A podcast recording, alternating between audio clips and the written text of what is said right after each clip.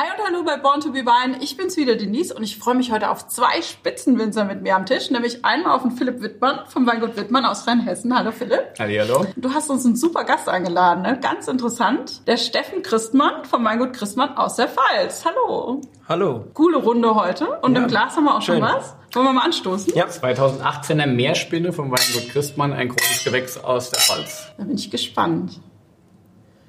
Duften tut er schon mal toll. Liebe Hörer, das dauert, die schlürfen noch.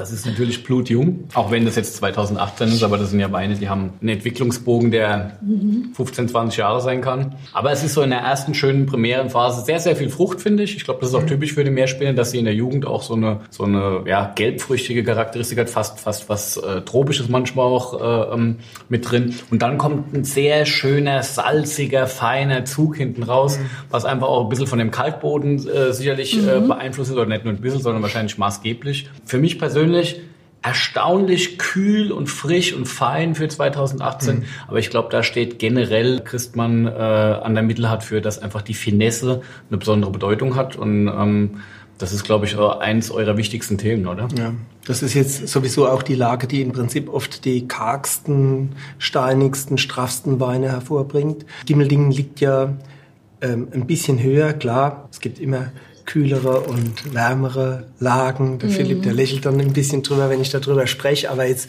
äh, die Mittelhart ist ja sicherlich mit das wärmste Riesling-Anbaugebiet, das große Rieslinge hervorbringt in der Welt.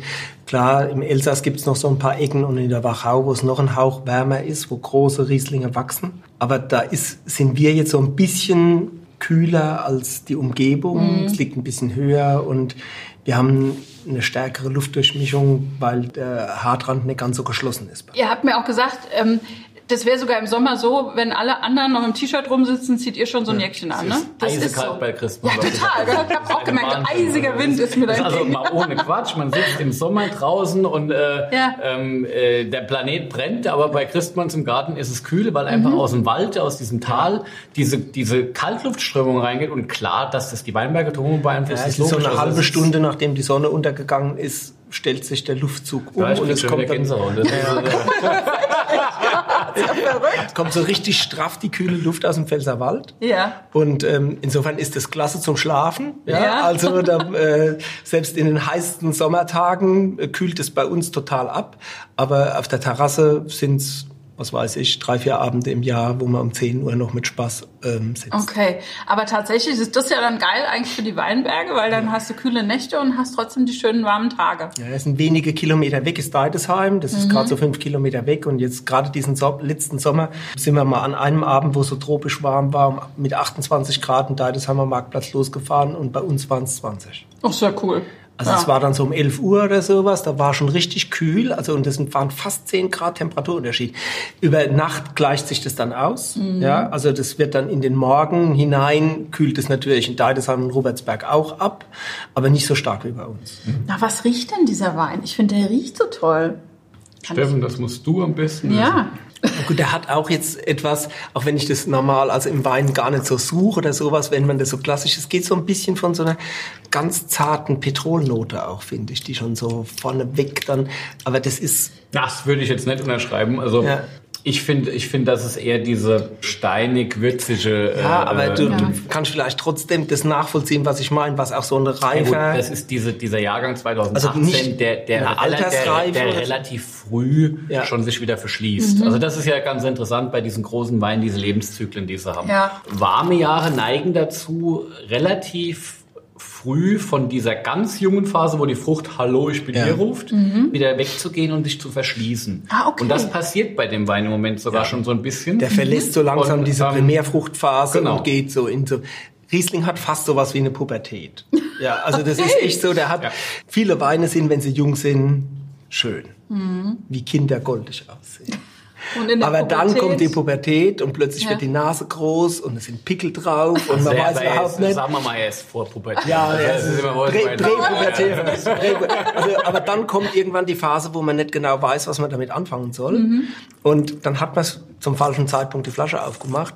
Allerdings ist es dann so, nur die, die wirklich gut aussehen, die gehen gut aus der Pubertät raus.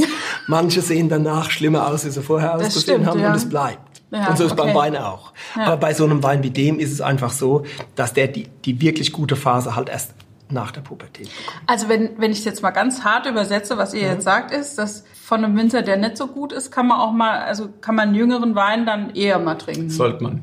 Ja. Es gibt viele Weine, die machen einfach Sinn, jung getrunken zu werden. Mhm. Nach dem Motto Yippie Frucht, lecker, äh, hopp mhm. und weg. Und der Wein hat seinen Zweck erfüllt. Mhm. Und es gibt die Weine, bei denen es sich lohnt, die Zeit äh, aufzubringen, mhm. zu warten, geduldig zu sein, um zu sehen, was passiert eigentlich auf der langen Strecke. Das ist ein, ein ganz weites Feld und auch wir lernen von Jahr zu Jahr neu hinzu, mhm. lernen bei unseren eigenen Weinen, lernen von Jahr zu Jahr, weil die Jahrgänge einfach auch wahnsinnig unterschiedlich sind diese Lieblingsfrage, wann ist denn der jetzt optimal zu trinken, mhm die lässt sich manchmal im Vorfeld gar nicht so leicht beantworten. Mhm. Und dann neige neig ich dann wirklich sozusagen, naja, frag mich in drei Jahren nochmal oder in vier. Also das ist... Äh, das muss man eigentlich jährlich überprüfen. Es, ist, es, es sind Lebenszyklen. Diese mhm. Weine haben einen Lebenszyklus und und ähm, nicht immer geht's genau in die Richtung, wie man es eigentlich selbst gerne hätte. Manchmal überraschen haben auch Weine und, und Jahrgänge im, im besonderen Maß. Vermeintlich mhm. kleine, kühle Jahre trumpfen wahnsinnig auf nach, einer, nach 15 Jahren Reife, wo andere großartige Jahrgänge plötzlich schon so ein bisschen äh, in die ehrwürdige Altersruhe äh, gehen. Ja. Also ähm, hochwertiger Wein ist was sehr, sehr Lebendiges mhm. und äh, das ist Teil unserer Arbeit, eben das immer wieder auch neu zu ergründen, damit äh, zu spielen. Und deshalb macht auch der Weinkeller per se für äh, den Weinliebhaber immer noch wahnsinnig viel Sinn. Also es funktioniert nicht äh, nur mit äh, zwölf Flaschen im Kühlschrank zurechtzukommen. Und äh, weil es ist heute leider in der Infrastruktur mhm. so, weder der Weinhandel noch die Gastronomie schafft es, diese Jahrgangstiefe anzubieten, die einfach für einen Konsumenten mega spannend ist, mhm. wenn er denn richtig in die Weinliebhaberei geht. Das ist wie mit dem 2011er, den wir von dir getrunken haben, als der Frank Buchholz da war. Den könnte ich ja gar nicht mehr kaufen, ne? Nee. Das ist weg. Ja. Ja. Aber das Beruhigende für die Leute ist, dass diese ersten Phasen, die ersten zwei, drei Jahre von einem großen Wein, da verändert sich noch relativ viel. Das ist das, was wir jetzt auch angesprochen haben mit dieser jugendlichen mhm. Phase und dann dieser Übergangsphase. Aber dann kommt eine stabile Reifephase bei einem guten Wein, die in der Regel dann doch irgendwas zwischen 8 und 20 Jahren dauert. Also wenn der Wein wirklich groß ist, schmeckt jetzt eben auch ein 96er oder 98er absolut super. Mhm. Und ähm, die haben sich dann eigentlich in der Phase zwischen, sage ich mal, ähm, 2000 und 2020 fast nicht, also nicht mehr so maßgeblich verändert. Also das geht dann wesentlich langsamer und ein großer Wein hat insofern auch kein Verfallsdatum. Mhm. Also da muss ich keine Angst haben, dass ich den Karton jetzt irgendwo in der Ecke vergessen habe und ja. ich mache ihn auf und oh Gott, ich hätte es ja schon vor zwei Jahren trinken müssen. Das ist muss es halt richtig lagern, ne? Klar, aber das ja. ist bei dem einfachen Wein anders. Da mhm. gibt's Weine, die werden von Kollegen halt auch so vinifiziert, so ausgebaut, dass sie eben schon im Februar, März schmecken. Mhm. Wo jetzt schon der neue Jahrgang quasi gefüllt ist und zu den Kunden geht, die dann aber auch im September, Oktober dann schon nicht mehr so toll sind. Verlieren aber es ist ja, ist ja voll legitim, weil es geht da um frische Konsumware. Mhm. Ja. Und äh, da gibt es einen wahnsinnigen Markt dafür. Die ja. Leute lieben diese mhm. junge Frucht und insofern soll das auch gerne so sein.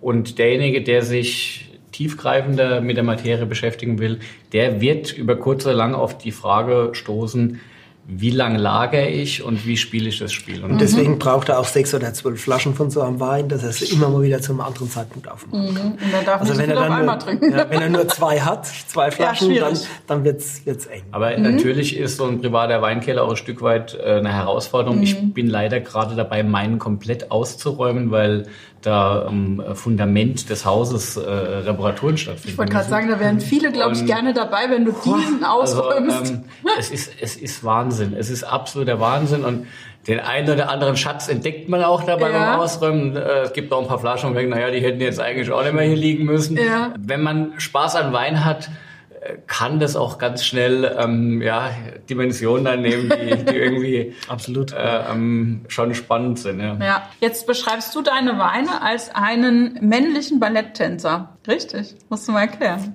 Herr ja. Steffen ist eine prima Ballerina. Absolut.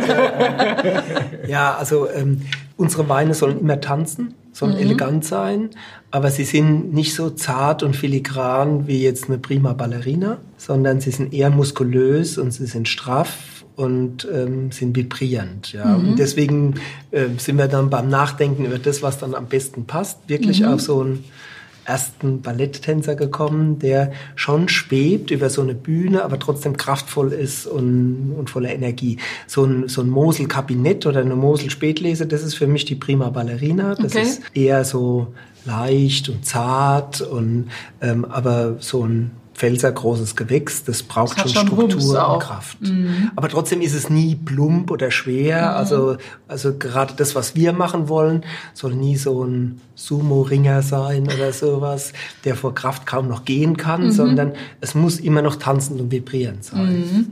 Mhm. Aber in dem Zusammenhang ist es ja eigentlich auch ganz spannend, jetzt mal so, wenn du eure Betriebsstilistik anschaust, wenn du den Blick zurück hast, ist ja, gibt's ja ein bisschen einen Stilwandel auch. Ne? Ja. Es gab ja vielleicht auch die Zeiten, das waren keine Sumo-Ringer, aber das waren schon die muskulöseren ja, Typen. Per Christmann mal. Ja. Mhm. Die waren auch spannend. Also Absolut, ist, äh, ganz klar. Und, äh, Wir verändern uns ja permanent mit dem. Also man setzt sich ja mit den Weinen auseinander und es gibt auch immer wieder Tage, da mag man seine eigenen Weine nicht so sehr. Mhm. Ja, ich da würdest glaub, du gerne was trinken, was was Ja, keine ist, Ahnung. Man, nee, aber man hat es dann im Glas und dann hat man an dem was auszusetzen und an jedem was auszusetzen. Und ich glaube aber, wenn man das nicht hat, dann entwickelt man sich nicht weiter. Mhm. Wenn ich also die Flasche aufmache und bin immer ganz besoffen von meinem eigenen Wein und dann äh, äh und finde den ganz großartig und dann sage ich habe noch nie was Besseres probiert wie das, dann ist es ja ganz klar, dann ist einfach die Luft draußen, dann wird es auch mhm. nicht besser. Man muss ja. immer dieses Maß haben. Zum Glück sind die Tage, an denen ich mit meinen Weinen zufrieden bin, ähm, überwiegend, ähm, sondern zum Glück auch äh, wirklich deutlich überwiegend. Ja. Aber gleichzeitig ist es natürlich so, dass wir auch ja immer neue Antworten. Wir sind ja ständig auf einem Weg. Man entwickelt sich ja weiter und wir kommen ja alle aus einer Situation, wo sich viele Konsumenten ja gar nicht mehr dran erinnern, wo die Pfalz oder Rheinhessen Gebiete waren, die man in der Weinwelt gar nicht so ernst genommen hat. Mhm. Und dann haben wir mal die Ärmel hochgekrempelt und haben gesagt, wir wollen wieder dahin zurück, wo die großen Weine äh, herkamen. Und das geht ja alles Schritt für Schritt und man versucht dann auch die Weinberge immer stärker zu verstehen und auch zu spüren, was für sie richtig ist. Und dann kriegen wir zu dem, was wir haben, neue Herausforderungen gestellt, indem sich das Klima verändert. Das hat ja damit begonnen, dass es erstmals leicht möglich war, in Deutschland überhaupt hohe Mostgewichtsgradationen, damit hohe Alkoholgradationen zu erreichen. Mhm. Und nachdem man jahrelang, wie soll ich sagen, Reife gekämpft hat, so ein ja, bisschen, mhm. war man natürlich auch geneigt, dem nachzugeben. Ich hatte auch persönlich die Idee, dass es toll ist, wenn die Traube möglichst lang an dem Rebstock bleibt, solange mhm. sie gesund ist und dass sie immer noch mehr von dem kühleren Herbstaroma einatmen kann. Und das ist auch grundsätzlich richtig. Mhm. Aber man muss den richtigen Zeitpunkt erwischen. Und für mich ist es so, dass ich irgendwann zu dem Schluss gekommen bin, es gibt so einen idealen Tag. Also das ist so der D-Day. Den muss man finden und da schmeckt die Beere am optimalsten. Sie ist reif genug, aber sie hat also ist nichts Unreifes mehr dran, aber sie geht noch nicht in die Überreife. Hast du das auch mit diesem idealen Lesezeitpunkt, dass das immer wichtiger wird für deine Weine? Das ist auf jeden Fall ein Riesenthema. Mhm. Ähm, gerade weil sich die klimatischen Daten verändern mhm. und weil wir eben damit konfrontiert sind, dass wir äh, viele, viele äh, warme Jahre mittlerweile hintereinander auch schon hatten. Und parallel zu diesem Thema, dass dieser optimale Tag äh, äh stattfindet und man sagt so, und jetzt muss es aber weg, weil danach mhm. wird es zu viel des Guten, gibt es auch noch die Jahre, die kühl sind, mhm. mit einer späten Blüte, mhm. wo du um jeden Tag kämpfst, den du länger äh, die Traube am Stock hast, um einfach noch mehr Inhaltsstoffe zu gewinnen, mhm. um einfach mehr Reife zu bekommen, um eine reifere Säure zu bekommen. Also im Fokus steht aber, glaube ich, immer in beiden Betrieben, dass es einfach gesunde, reife Beeren sind. Ja? Also mhm. die, die Klarheit, die Finesse, die Eleganz im Wein, die bekommt man, glaube ich, nur, wenn man wirklich mit kerngesunden Trauben arbeitet. Mhm. Und deshalb ist die Wachstumsbalance im Weinberg und die, und die Vitalität des Weinbergs so wichtig, ähm, damit einfach diese ursprüngliche, klare Aromatik am Ende auch im Glas sich wiederfindet. Mhm. Also Weinbergsarbeit spielt eine wahnsinnig große Rolle, noch vielleicht noch mehr wie früher. Detailarbeiten, Balance des Wachstums, dass die Rebe ideal versorgt ist. Man äh, er entwickelt auch seinen Stil sicherlich. Also das, was der Chef vorhin kurz angedeutet hat, ist sicherlich richtig, dass zum einen man sich selbst verändert, aber auch die Umwelt sich verändert und mhm. auch die Moden sich verändern. Mhm. Anfang der 2000er Jahre war es so, dass reife, gelbe, satte Frucht eigentlich so das Optimum für einen großen Mhm. trockenen Riesling war. Wenn der Riesling mit sehr viel gelber, reifer, satter Frucht daherkam, dazu noch ein bisschen getänzelt ist, weil die Säure noch da war Mhm. und vielleicht die Mineralik am Gaumen noch ein bisschen gespielt hat, dann war das großartig. Heute ist es so, dass das zwar immer noch sehr geschätzt wird, aber diese Feinheit, diese Filigranität, dieses leichtere Element doch mehr im, Vor im, im Vordergrund steht und mehr, mehr, mehr gefragt ist in dem Sinne, was ist ein großer Wein? Aber diese Frage, was ist ein großer Wein, das gebt ihr ja auch ein Stück weit vor, ne? Sage ich jetzt mal, weil das ist natürlich, würde ich schon sagen. Ja, ja, also ihr als so. die, als die so. Spitzenweingüter klar. gebt ja ein Stück weit vor, was ist ein großer Wein. Und letztlich ha habt ihr euch ja auch dahin entwickelt. Dass ihr jetzt also immer mehr versucht, diese eleganten Weine zu machen. Das heißt, es ist ja eine Entwicklung. Wie kommt diese In zehn Entwicklung? Jahren wird es auch wieder anders sein. Man ist ja ständig allen möglichen Dingen ausgesetzt. Man probiert alles Mögliche. Bei uns beiden, und ich denke, das ist bei fast allen Winzern, die wirklich große Weine erzeugen, so, die trinken wahrscheinlich zu 80 Prozent, 90 Prozent fremde Weine. Die trinken relativ wenig zu Hause, wenn man sich abends eine Flasche aufmacht, eine eigene Flasche. Man will einfach die Welt des Weins noch intensiver erkennen und probieren und kriegt dadurch auch Anregungen und reagiert da auf das, was im Umfeld um einen herum ist und findet seine eigene Interpretation dafür. Aber eigentlich finde ich total geil, wenn, wenn man sich das jetzt mal überlegt, dass ihr das ja ein Stück weit vorgebt, dass ihr holt ja, also ihr produziert ja eigentlich nicht für den Markt, sondern der Markt folgt euch. Das ist schon toll. Ja, also Das ist im Wesentlichen ist es aber wirklich so, ähm, dass wir uns aufgrund unserer Größe äh, leisten können, Dinge zu machen, die wir so hundertprozentig gut finden. Es wird ja immer so von dem Fisch und dem Angler gesprochen und der Köder, der müsste dem Fisch schmecken und nicht dem Angler. Ähm, das ist auch grundsätzlich richtig. So funktionieren Märkte natürlich. Natürlich muss jeder das machen, was der Konsument will.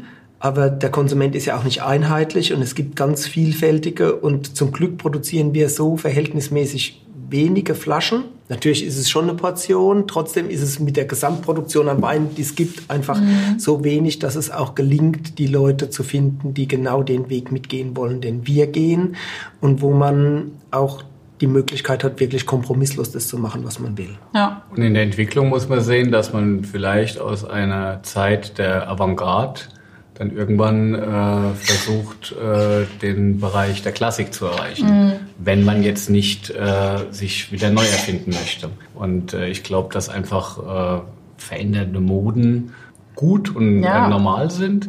Und äh, deshalb muss man aber nicht allen Dingen nachrennen, Absolut, ja. sondern manche Werte, die man für sich selbst erarbeitet hat, die sollen beständig sein. Und ich glaube, das gilt für beide Betriebe. Äh, heute ist äh, unsere Sehnsucht eher zu sagen, wir, wir möchten das, was wir entwickeln haben, als, als, als klassische äh, Selbstverständlichkeit für, für diesen Stil des Rieslings äh, bewahren, wertgeschätzt bekommen, international bei den Leuten, die in dieser Nische äh, zu Hause sind und sich damit beschäftigen. Aber es gilt auch dann irgendwann, das, was man erarbeitet hat, auch dann auf die nächsthöhere Stufe zu bringen, dass es nämlich äh, äh, als Klassiker gilt. Wenn man sich jetzt die Weingüter anguckt, finde ich, gibt es da durchaus Parallelen bei euch beiden, wenn ich das so sagen darf. Also es sind beides mal Weingüter mit Geschichte. Ne? Also ähm, ich habe jetzt gelesen, 1798, glaube ich, ist, ist äh, Christmann das erste Mal erwähnt, wenn ich das richtig. Als Weingut. Als Weingut? So- sogar noch länger. Noch länger, Ja, okay. ja. So, und, und bei dir, ähm, Philipp, 1663 steht auf der Homepage. Das heißt, das ist ja wirklich, also ihr habt schon, letztlich seid ihr in was reingekommen, wo es schon ein bisschen was gab. Auch die Eltern haben schon einiges richtig gemacht. Was habt ihr da so, was habt ihr übernommen quasi? Wo, wo habt ihr begonnen? Also wenn ich für den Steffen gerade mal vorantworten darf, weil das kann man schlecht selber sagen. Der Steffen ist, glaube ich, einer äh, von den Protagonisten gewesen, die in den 90er Jahren den trockenen Riesling wieder auf die äh, Siegerstraße gebracht haben mit der Innovation, einfach das Herkunftsmodell äh, neu zu definieren, gemeinsam mit drei, vier anderen Betrieben in der Pfalz. Steffen war eine der wesentlichen Figuren auch für mich, um diese Idee auch zu, zu verinnerlichen, Verständnis zu entwickeln und weiterzubringen. Und er ist halt neben der Tatsache, dass er ein, ein richtig guter Winzer ist, einfach halt auch ein Stratege. Und der Steffen hat, glaube ich, äh, ähm, in den ersten zehn Jahren im eigenen Betrieb zu Hause nicht nur seinen eigenen Betrieb geprägt, sondern für die ganze Region und sogar weitergehend auch mit anderen Regionen beeinflussend äh, eben halt diesen Stilwechsel vorangetrieben. Mhm. Es gibt ja viele, die haben jetzt angefangen von null. Jetzt hattest du, glaube ich, äh, auch schon einen Vater, der schon komplett ohne Herbizide mhm. vorgegangen ist. Ja, der Betrieb so. war auch schon zu dem Zeitpunkt, wo ich ihn übernommen habe, ein Betrieb, der zu den 20, 25 besten Betrieben in der Pfalz gezählt, gezählt hat. hat ne? Aber trotzdem ist es natürlich eine Gesamtentwicklung von unseren Regionen gewesen. Mhm. Das ist eigentlich eine Gesamtentwicklung des deutschen Weinbaus insgesamt. Der deutsche Wein kommt ja aus einer Zeit, wo er mal weltweit geschätzt war. Also wir beide waren zusammen im Georges V in Paris vor zehn Jahren. Etwa. In etwa. Und es war verrückt von den Sommeliers dort zu erfahren, welche Bedeutung deutscher Riesling in Paris vor dem Ersten Weltkrieg hatte. Das war ein ganz wichtiger Wein auf den Weinkarten der großen Häuser in Paris. Mhm. Äh, natürlich nicht nur dort, sondern auf der ganzen Welt. Von Tokio bis New York, in St. Petersburg, überall wurde deutscher Riesling größtenteils teurer als die Premier Grand Cru aus Bordeaux gehandelt auf den Karten vermerkt. By the way, das war eine wirklich coole Tour gewesen. Ja. Also wir sind mit unserem Verkostungsköfferchen von äh, Gourmet-Restaurant zu Gourmet-Restaurant und haben äh, Termine mit den Sommeliers gehabt mhm. und haben unsere Rieslinge vorgestellt. Und jetzt in Paris hat man so ein bisschen Ehrfurcht auch vor all dem, was ja. die Grand Nation mhm. in Sachen Wein ist. Oder in so und, ja. geht. und die haben uns all mit offenen Armen empfangen, hatten all Spaß an uns. Und für uns war das, für uns war das eine, eine Wahnsinnstour. Es hat, hat mhm. brutal Spaß gemacht. Auch wenn das, glaube ich, weder Steffens noch meine Art ist, jetzt so, so Tingelbrüder zu sein, die da mit dem schon wechseln, eigentlich schrecklich. Aber, aber in dem Fall, äh, im, im, in, in Paris, ähm, ja. ja. da hat man so viel Ehrfurcht, da macht man das auch immer. Klar, ja. ja und, und da kommen wir her. Und dann haben wir uns über zwei Weltkriege wirklich gründlich mhm. das weltweite Ansehen ruiniert. Und dann hatten wir auch in Deutschland keine Vorstellung mehr von dem, was wirklich guter Wein ist. Dann sind die Leute, die guten Wein trinken wollten, eigentlich eher abgewandert. Die haben keinen deutschen Wein mehr getrunken, auch die Deutschen selbst nicht. Die haben dann mhm. französische Weine, italienische Weine getrunken, eher noch spanische. Wenn es zwei Gebiete gibt, die davon am härtesten betroffen waren, und dann ist es Rheinhessen und die Pfalz. Mhm. Und uns war dann klar, wir waren dann so, wie der Philipp das beschreibt, drei, vier, fünf junge Winzer. Und wir waren, uns war klar, wenn man diesen historischen Background hat, wollen wir nicht auf Dauer dafür zuständig sein, den einfachen billigen Wein zu produzieren. Mhm. Wir wollten wieder dahin zurück, wo wir daher kamen. Und dann war der klare Schlüssel, dass es eigentlich um diese Renaissance unserer großen Weinberge gehen muss. Mhm. Also um Weine, die schon vor 100 oder 150 Jahren große Weine hervorgebracht haben und wo die Welt danach gelächzt hat deswegen war das von Anfang an eigentlich das, um was es für uns ging. Mhm. Und deswegen ist es auch so, dass es halt um Riesling geht und dass es zunehmend auch um Burgunder geht. Mhm. Ja, aber das sind einfach die Sorten, die die großen Weine hervorbringen können. Und das ist dann auch ein Glück, wenn man in einer Familie könnt ihr das Pech haben, dass man als Winzer wohin geboren wird, wo die Weine einem gar nicht schmecken, die man produzieren mhm. kann oder soll. Und da hatten wir beide das Glück, dass wir wohin gekommen sind, dass genau die Weine dort wachsen, die wir selbst auch gern trinken. Insofern ist das, ging es uns um diese Wiederentdeckung von den Sachen und eigentlich wieder um das Anknüpfen von Dingen, die viel früher sind. Mhm. Und klar, das ist ein Unterschied zu manchem Betrieb, der, äh, der aus dem Nichts kommt und heute auch tolle Weine macht. Aber uns ging es viel, also mir jedenfalls, ich bin extrem historischer Mensch. Mir ist es extrem wichtig zu wissen, woher ich komme und daraus meine Antworten für die Zukunft zu geben. Dieses Thema Familie und dieses Thema äh, historischer Mensch. Also äh, ein Weingut mit Geschichte, man ist ein junger Mann, ihr beide, ist ja eigentlich das Gleiche. Immer noch bei so ne? Natürlich. Also. ihr, ihr seid immer noch jung, aber wart noch jünger.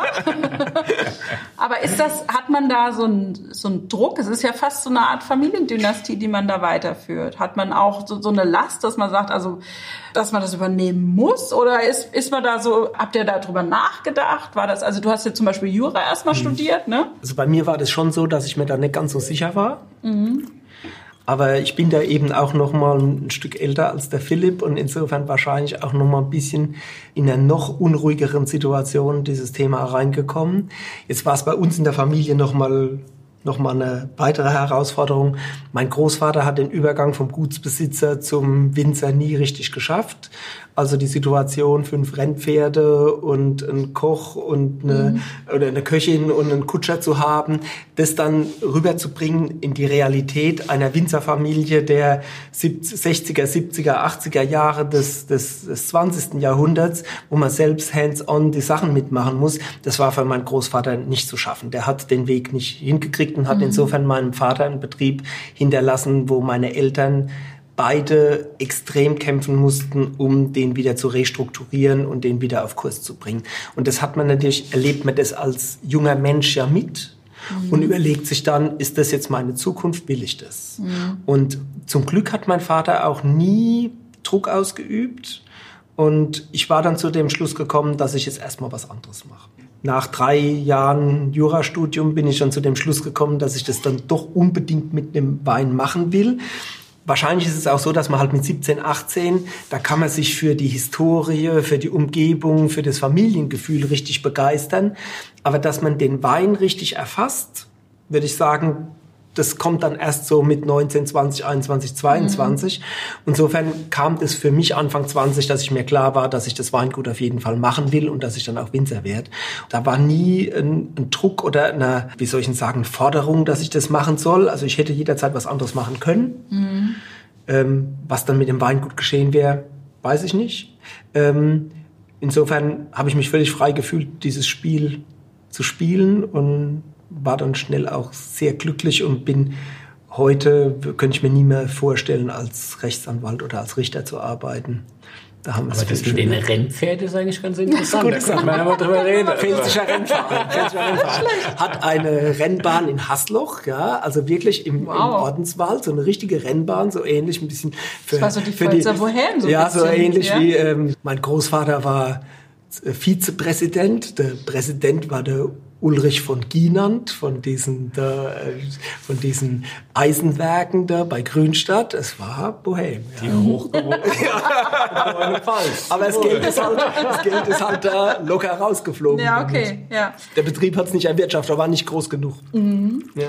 Jetzt haben wir neuen Wein im Glas, gell? Jawohl, was von dir, Philipp? Ich schenke mir sicher jetzt aber nochmal nach, ja, weil bei mir war ein Loch im Glas. Ja. Ähm, Aulerde 2019, großes Gewächs. Mhm.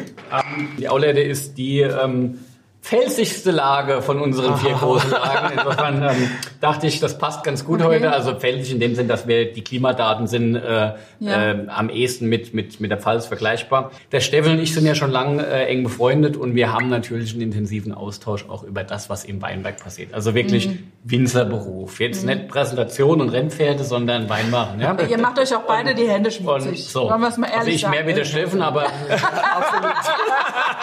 da stoßen wir doch noch mal drauf an.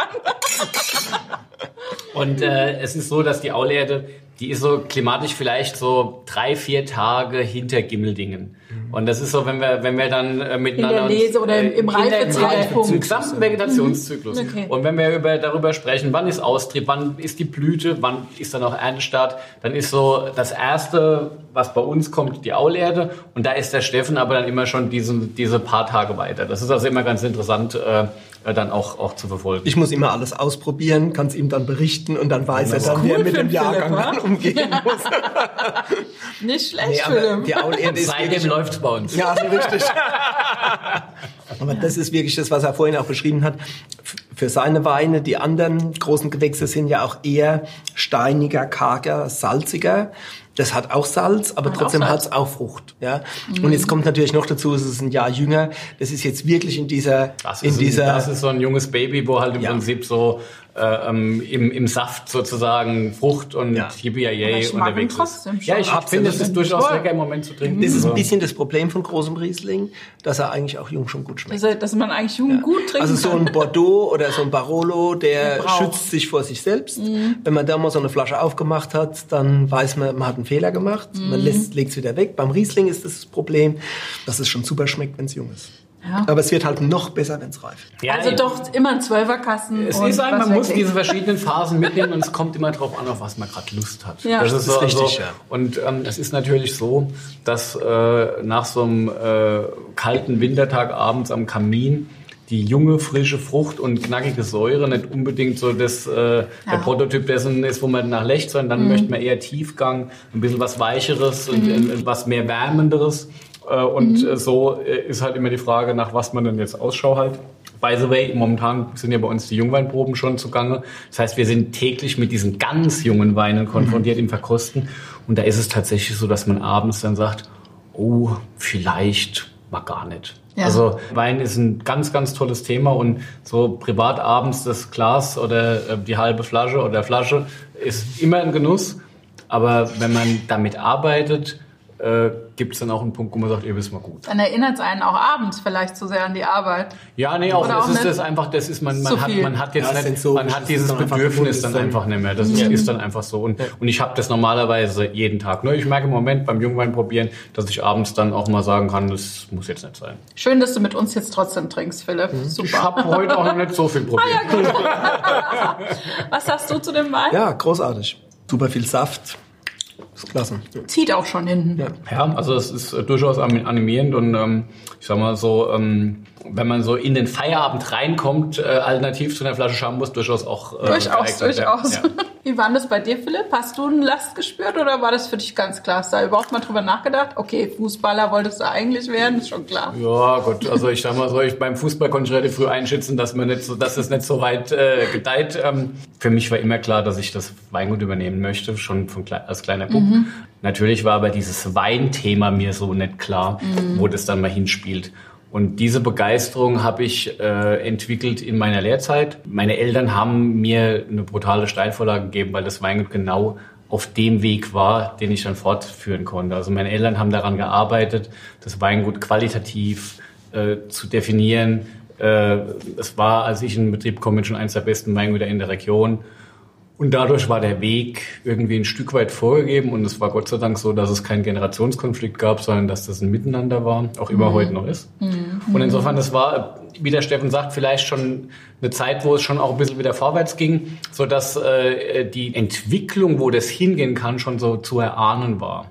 Und ab dem Moment, wo mich diese, diese, diese Weinbegeisterung gepackt hat, war eh nichts mehr zu wollen. Dann war das klar, dass das mein Thema ist. Ja. Und ich könnte mir auch heute nicht vorstellen, irgendwas anderes zu machen. Also das ist, ist einfach äh, äh wirklich am Ende ein Traumberuf. Ja, wenn man dann noch Lust hat, strategisch tätig zu sein, mhm. äh, einen Betrieb zu entwickeln und die Dinge.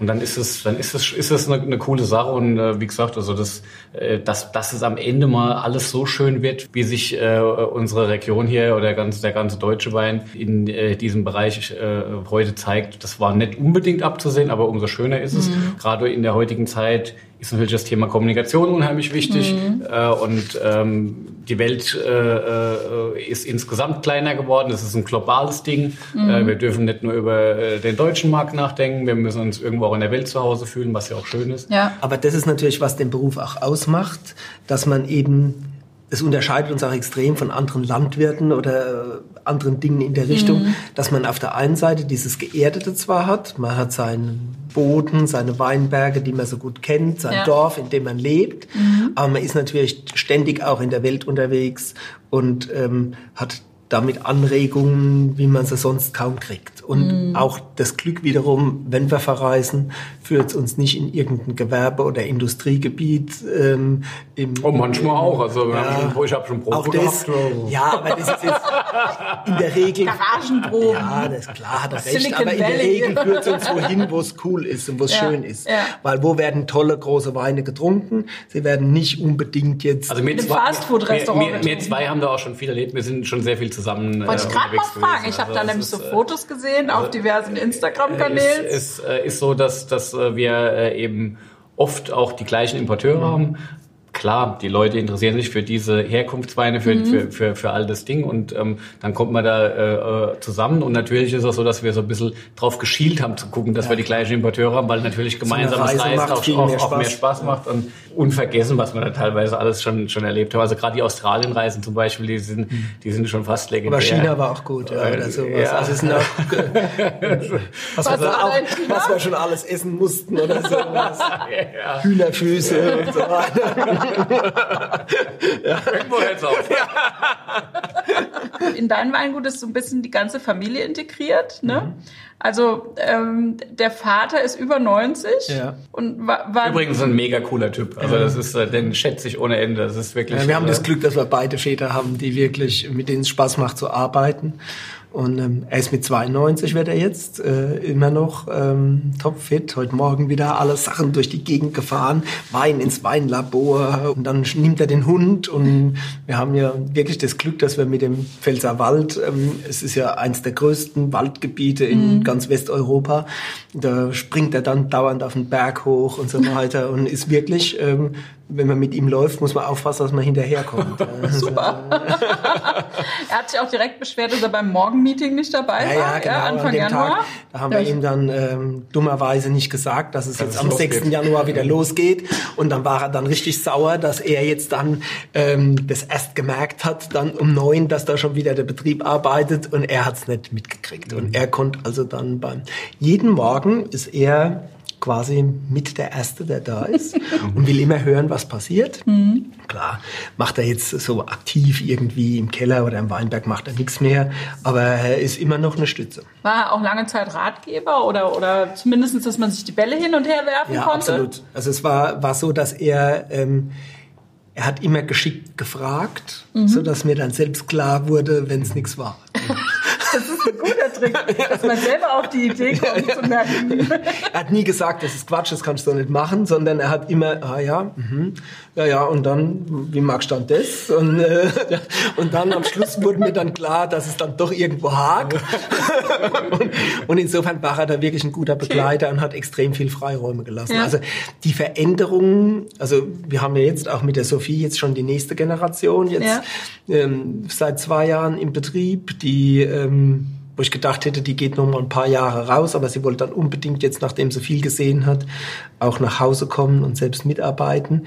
Ist es so, dass es schon wichtig ist, diesen Austausch zu haben. Und auf der einen Seite von dem zu profitieren, dass man schon manches erlebt hat, dass man auch in unruhigeren Zeiten, wenn irgendwas mal nicht ganz so läuft, wie man sich vorgestellt hat, ruhig bleibt und weiß, dass es jetzt nicht gleich total schief geht und gleichzeitig aber Dinge auch wieder in Frage stellt und neue Antworten fordert. Und, und das ist eigentlich das, Salz in der Suppe. Ich glaube, wenn sich Generationen gut verstehen, dann sind Familienbetriebe, Weingüter unschlagbar. Also ich finde es übrigens mega spannend, den Austausch mit Steffen und auch mit Sophie zu haben. Die Sophie hat einen neuen Blick auf die Dinge und beeinflusst den Steffen auch immens. Also ich meine, ich kenne ihn ja schon lange und ich merke schon, da hat sich wahnsinnig viel verändert.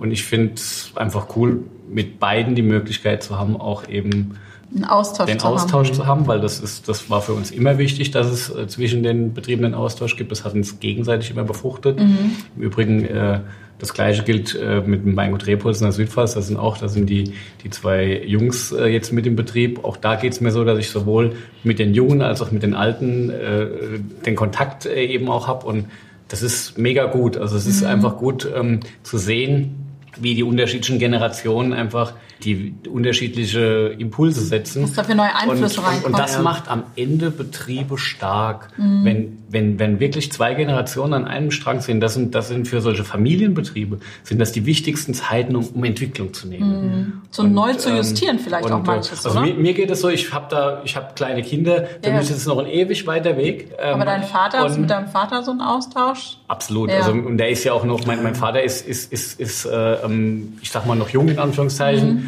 Äh, der ist um die 70 und der ist äh, noch äh, ganz, ganz wichtig im Weingut, überhaupt keine Frage.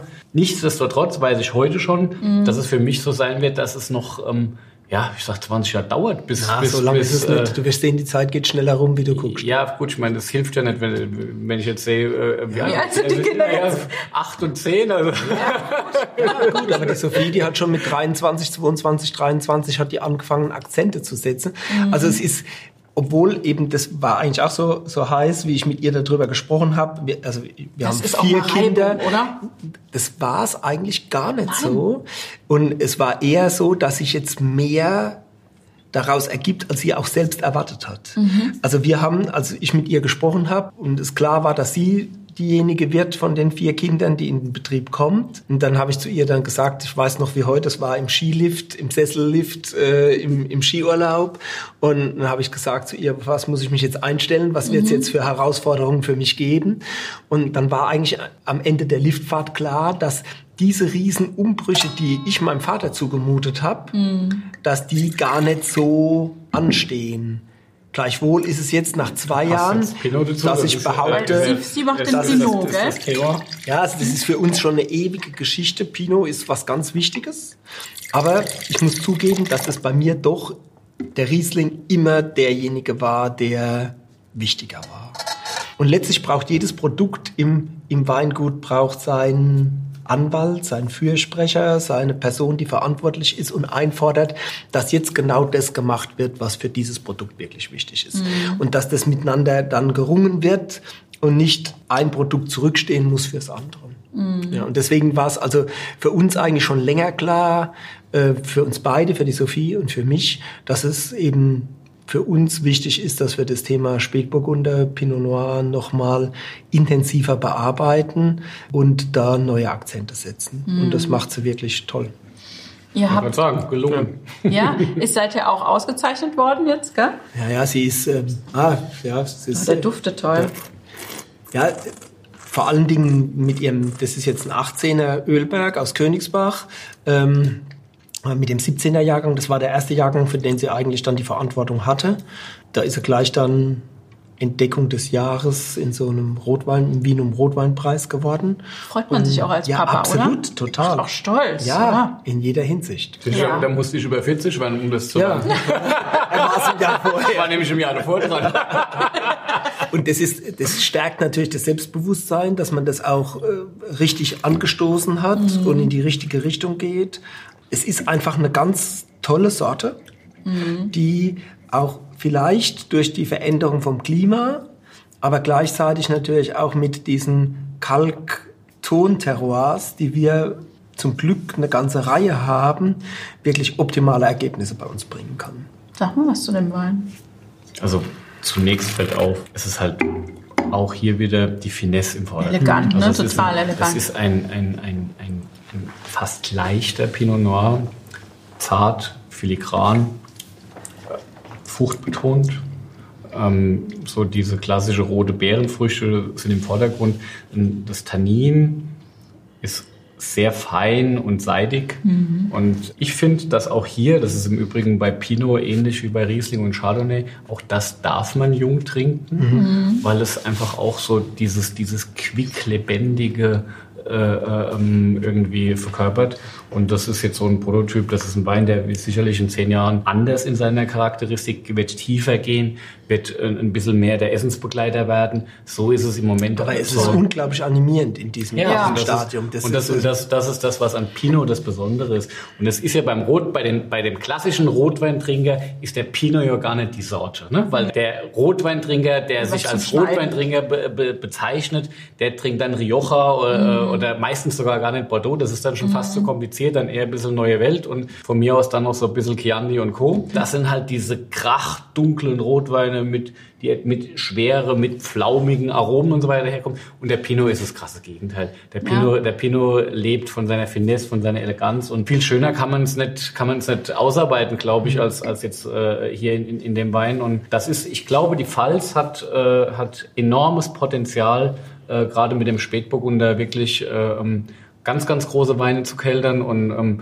ich glaube, insgesamt ist es in Deutschland eben so, der Riesling war schon immer unser, unser, unser Thema gewesen. Da ist auch die Erfahrung aus der Vergangenheit sehr, sehr groß. Und beim Spätburgunder, eine Rebsorte, die zwar auch große Tradition bei uns hat, aber ähm, in, der, in seiner Machart glaube ich, ist es so, dass das, was da in den letzten 20 Jahren passiert ist, einfach ein Quantensprung ist. Ja. Also man hat gelernt, hier ähm, einen, einen, einen anderen Weinstil zu entwickeln, der mit viel, viel mehr Wertigkeit äh, mhm. verbunden ist. Und klar, es die gab, Entwicklung es gab, geht weiter. Also das ist es gab auch die ganz alten Beispiele in Assmannshausen und wie auch immer, mhm. die sicherlich ihre Wertigkeit hatten, aber das, was heute, was da stattgefunden hat, kann man, das, das kann man nicht vergleichen. Also wir haben hier bei uns im Haus auch eine gewisse Tradition oder wirklich eine, eine schöne Tradition. Also das wussten wir selbst nicht. Also der, ja, genau. Jetzt kommt, jetzt, jetzt kommt das nächste in der Richtung. 1906 auf der Eröffnungsweinkarte vom Adlon stand ein Königsbacher Edelburgunder von uns auf der Karte. Das wussten wir selbst nicht, als die dann jetzt 2600 Jahre Jubiläum gefeiert haben. Haben sie euch hoffentlich eingeladen? Ja, haben die, Echt? haben die die Karte rausgeholt und haben gesagt, ob wir nicht eine Abfüllung für sie machen können. wie und da cool. haben wir fürs Adlon Darf man damals das heute noch Edelburgunder nennen? Leider nicht mehr. Wirklich haben die dann in Klammern da die Weinkarte gehabt, Königsbacher Edelburgunder. Hört sich super an. Also insofern kann das ja nicht schlecht gewesen sein. Ja. Also wenn das in so einem Haus serviert worden ist, aber es war jedenfalls lang dann doch nicht das, was wir aus Frankreich kennen. Und insofern, ähm, das Klima passt, die Böden sind sehr, sehr ähnlich. Also das würde insofern im Moorstein ganz genauso gut gehen, gar keine Frage. Und das werden wir jetzt auch mal gleich prüfen, was wir dann da ins Genau, Glas kriegen. Dabei, ja. ähm, sieht wirklich auch sehr ähnlich aus, wie es im Moorstein aussieht, bei uns im Idig. Mhm. Und ähm, nebendran im Ölberg auch. Idek ist eine ganz bekannte Ja, das Lage, ist, äh, gell? Das ja. habe ich gelernt. Ja, So. und äh, dieser Boden, das, das Klima, das dem Burgund der 90er Jahre gleicht, sage ich jetzt mal.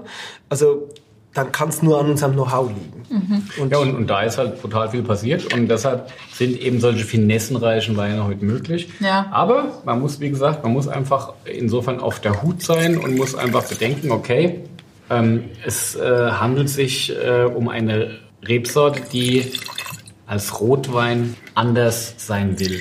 Das ist, das ist eine Diva, die das will. äh, Riesling ist ja auch eine Diva, ne? Absolut, ja. Also das ist, das ist auch nicht leicht hinzukriegen. Und wenn ich das mit nur mit Kraft machen will, dann, dann, dann wird's nix. Also das ist der Philipp hat uns jetzt Ansatz. quasi seinen Spätburgunder mal dazu eingeschenkt, Jawohl.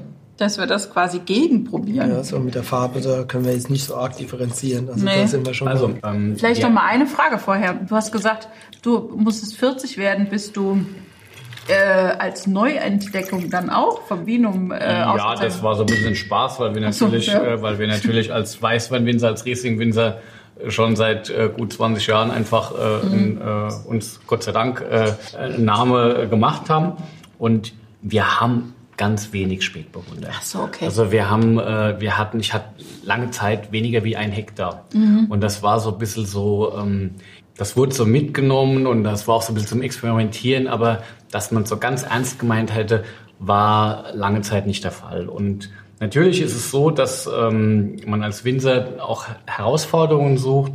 Ich liebe die Rebsorte, die Finesse, äh, die, die, die der Pinot eben äh, hervorbringt, weil das irgendwie so ein bisschen das rote Pendant zum Riesling ist. Und dann habe ich irgendwann gesagt, okay, so jetzt komm, jetzt machen wir uns mal auf den Weg und versuchen hier mit dieser Rebsorte einfach mal ähm, auch, äh, auch äh, Schritte zu gehen. Es ist deshalb auch heute, ist, ich habe immer noch nicht wirklich viel Fläche, es ist immer noch überschaubar, es sind jetzt zweieinhalb Hektar. Mehr wird es, glaube ich, auch nicht werden, weil ich nach wie vor unsere Stärke einfach im Riesling sehe, auch gerade im Kontext international. Und zwar ist Pinot ein Thema, was extrem großartig werden kann. Aber ich sag, Pinot wächst halt auch überall auf der Welt an entsprechenden Flecken und es können solche großartigen Weine entstehen. Beim Riesling habe ich das Gefühl, dass es seltener der Fall ist. Und es ist noch mehr unsere Heimat. Deshalb werde ich diesen Schwenk nicht machen, auch wenn ich sehe, dass die Nachfrage bei uns im Weingut extrem steigt, gerade im Export, was Spätburgunder betrifft. Konkret zu diesem Wein jetzt, ähm, das Kind nennt sich einfach Spätburgunder Reserve. Das ist also keine Herkunftsangabe drauf. Und das liegt einfach daran, weil wir mit, äh, ich musste erstmal von meinem Bestand ausgehen. Ich habe jetzt Spätburgunder auch nicht in meinen besten Lagen stehen gehabt, sondern letztendlich eher in so den 2a, 2b Lagen und habe dann vor einigen Jahren ähm, Spätburgunder im Höllenbrand in Gundersheim gepflanzt. Eine Lage, die ich für sehr, sehr spannend äh, halte und langfristig glaube, dass er als erste, vielleicht auch ganz langfristig als große Lage geeignet ist. Ja. Vergleichbare Böden, diese schweren, tonmerkligen Böden mit viel Kalk. Da ist eigentlich mein Ziel, mal ähm, hier wirklich Herkunftspinot auch zu erzeugen. Und bis wir soweit sind, dass die Reben alt genug sind, üben wir eben auf den Terroirs, die vielleicht nicht allererste Sahne sind, aber die Technik, das Handwerkliche können wir schon umsetzen und können dadurch einfach schon auch was sehr, sehr ganz Spannendes Sachen äh, vinifizieren. Auf diesem Weg befinden wir uns und die 218er Reserve ist eben genau äh, ein Produkt dessen und ähm, ich ist möchte da jetzt einfach, schon Höllenbrand drin oder ist der, Ähm, darf der da noch nicht rein? da ist schon ein Schluck Höllenbrand drin. Ähm, Stückchen. und äh, voraussichtlich wird es so sein, dass mit dem Jahrgang 19 ein Gundersheimer äh, Spätburgunder okay. aus ersten Lagen Ah. erstmals äh, auf den den Markt kommen wird. Toll. Also ich finde den auch schon toll. Absolut. Natürlich wird bei uns, da sind wir, bin ich mir mit der Sophie auch einig, der Riesling immer das Wichtigste sein. Ähm, das wird immer zwei Drittel der Rebfläche ausmachen. Aber wir sind jetzt im Moment auf dem Trip, dass das andere Drittel eben über kurz oder lang nur noch Spätburgunder sein wird. Und ähm, dass wir eben uns auf die zwei Sorten konzentrieren. Apropos konzentrieren. Beide Weingüter sind ja auch von der Fläche ich sag's mal in Anführungszeichen, eher klein geblieben, obwohl ihr ja auch alle Möglichkeiten gehabt hättet, das immer weiter zu vergrößern. Äh, jetzt äh, hast du sogar gesagt, ihr wollt noch strenger werden, ihr wollt sogar die Gutsweine und die Ortsweine loswerden. Ja gut, sowas wie ein Ortswein werden wir weitermachen, Okay. ähm, weil einfach auch die großen und ersten Lagen immer wieder Weine hervorbringen aus jungen Reben oder sowas, die, die dann noch nicht die Konzentration für einen großen Wein, für ein großes Gewächs haben. Ähm, also insofern wird es auch immer einen Wein geben, der schon so einen ersten Zugang zum Weingut hat. Wir haben das in der Familie, ich meine, wenn dann so eine Tochter dazukommt, Ja. ein Kind, Ja.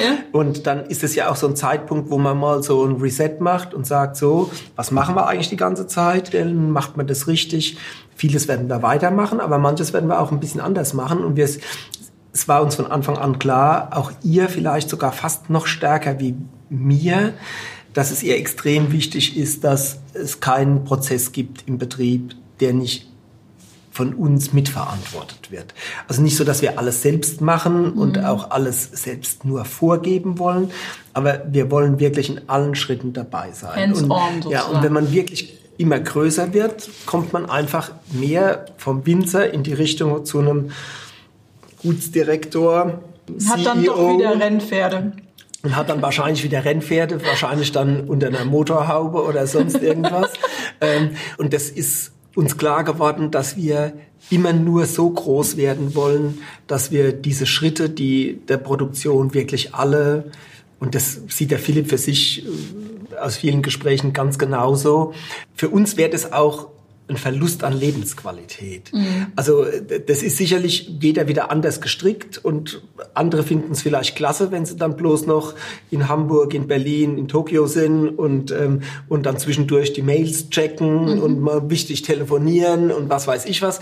Für uns ist es extrem wichtig, einfach auch wieder diese Phase zu haben, wo man mal im Keller steht oder wo man im Weinberg ist und dann seine Ruhe hat und sich dann nicht so nur mit der Welt beschäftigen muss. Du hast ja auch, du gehst eigentlich auch diesen Weg, ne? Dass Ja gut, für mich war irgendwann der Punkt zu sagen, so bis dahin und nicht weiter. Die Infrastruktur des Weinguts ist so gewachsen, die, wir können das, was wir heute machen, äh, ähm, mit äh, Detailhandwerk bearbeiten.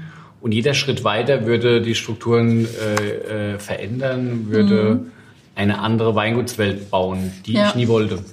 Insofern war dann irgendwann der Punkt da, ähm, wir wachsen nicht mehr, wir produzieren nicht mehr Wein, selbst wenn wir die Nachfrage haben. Das ist ja toll, dass wir die haben, aber es ist dann an einem Punkt, wo du sagst, jetzt ist, jetzt ist gut, uns geht es um Qualität. Wir wollen gern jedes Jahr noch besser werden. Wir versuchen immer wieder Stellschrauben zu finden, wo können wir uns noch weiterentwickeln. Also Stillstand darf es bitte nie geben. Nee, Ähm, und ähm, das heißt ja nicht, dass es in die Breite gehen muss, sondern das kann ja auch eben einfach äh, in eine andere Richtung gehen. Und das ist für uns die Qualität.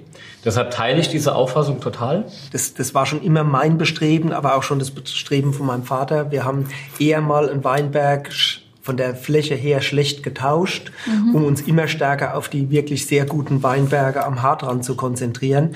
Und insofern haben wir heute 93 Prozent unserer Fläche sind erste und große Lagen. Es geht auch ein bisschen darum, Weinberge, die wir vielleicht qualitativ nicht so gut finden, nimmer selbst zu bewirtschaften, vielleicht ganz wegzugeben. Bei anderen Dingen geht es uns darum, dass man zum Beispiel eine Sorte wie Weißburgunder, die ja auch tolle Weine hervorbringen kann, wo wir aber sagen, das ist jetzt nicht unser Hauptsteckenpferd, die passen aber super in das Thema Sekt. Ja. Und da sehe ich zum Beispiel so, für mich ist der Weißburgunder nach dem Riesling die Weißweinsorte, mit der ich brutalen Spaß habe. Ja. Und da geht es mir so, dass ich sage, genau hier sehe ich meine Aufgabe, einfach Weiterentwicklung qualitativ äh, äh, zu haben. Ich habe mir hier auch ein, ein, ein, ein Rebportfolio aufgebaut, mittlerweile alte Reben. Das richtige Pflanzmaterial war da wichtig. Das ist ein Prozess. Ja, kann ganz tolle Sachen Und ähm, das ist für mich so, dass ich sage, das ist ähm, super schön, neben dem Riesling mit den weißen Burgundersorten ein Pendant zu haben, was ich äh, in seiner Textur etwas anders ausdrückt als der Riesling, mhm. aber dennoch die gleiche Sprache des Bodens spricht. In letzter Konsequenz eint uns beide, dass wir nicht dafür zuständig sind, alles zu produzieren, was unsere Kunden trinken wollen. Mhm. Das ist ja ganz klar so, dass die, es gibt ja, aber das ist, auch eine Veränderung der Konsumgewohnheiten. Also mein Vater hatte eine ganze Portion Kunden, die haben nahezu 100 Prozent ihres Weinkonsums bei uns im Weingut. Also ich, ich, ich, nenne das immer den Bauchladen, ja? Mhm. Dieser, dass ja. das Weingut einen Bauchladen hat und im Prinzip von der Schuhcreme bis ja. äh, oder Vollsort, äh, bis, bis, zum, bis, bis zum Hundefutter äh, alles anbietet. Ja. Ähm, das ist nicht notwendig. Also wir sind Spezialisten. Was wir machen ist, wir wir fokussieren uns auf das, was wir am besten können und das versuchen wir äh, äh, mit, mit, mit maximalem Einsatz äh, zu machen. Und, ja. und da ist dann am Ende die Ausrichtung äh, sind teilweise unterschiedlich, aber äh, die Grundidee ist genau die gleiche. Aber der Weißburgunder ist ja auch eine Sorte, bei der im Moment in den letzten vier, fünf Jahren meiner Meinung nach sehr viel passiert. Es war lang eine Sorte, die eigentlich in den Riesling-Betrieben eine Sorte für Leute war, die Rieslingsäure nicht wollten und die gesagt haben, das ist noch was, wo ich dann. Das Schöne, das Schöne ist halt beim Weißburgunder. Der Weißburgunder passt klimatisch einfach wunderbar zu uns in die Region, mhm. weil der Weißburgunder mit den etwas kühleren Klimadaten deutlich besser zurechtkommt als jetzt zum Beispiel der Chardonnay. Mhm. Äh, und insofern können wir hier was sehr Eigenständiges erzeugen. Und mich juckt immer das, was zu erzeugen, was woanders so nicht möglich ist. Mhm. Das ist das, was, was wo ich sage, da, da, da, da kriege ich Spaß dran, wenn ich was machen kann, was einfach die Besonderheit des Fleckchen der Erde ausdrückt, äh, wo es herkommt. Und, mhm. und da habe ich das Gefühl, beim Weißbunder ist das ein unheimlich spannendes Themenfeld. Bei uns ist es so, dass wir neben dem Riesling, neben dem Pinot Noir vor allem mit dem Weißburgunder Spaß haben. Mhm. Jetzt finde ich aber doch, also viele Winzer sagen und auch viele, die schon hier waren, sagen, dass sie eigentlich mit ihren Guts- und Ortsweinen ihre Lagen Rieslinge finanzieren. Mhm. Das scheint jetzt bei euch anders zu bei sein. Bei uns umgekehrt. Ja. ja, das ist so, dass wir halt, das ist natürlich auch das Problem ein bisschen, wenn man so detailversessen ist und nur auf die Qualität achtet, fällt es einem unwahrscheinlich schwer, zwischen den Weinbergen zu differenzieren und zu sagen, hier will ich ein großes Gewächs machen, also springe ich fünfmal mehr um den Rebstock, äh, nehme die Blättchen weg, die nicht so passen, hole eine Traube raus, die nicht so schön ist ähm, und mache alles Mögliche den ganzen Tag.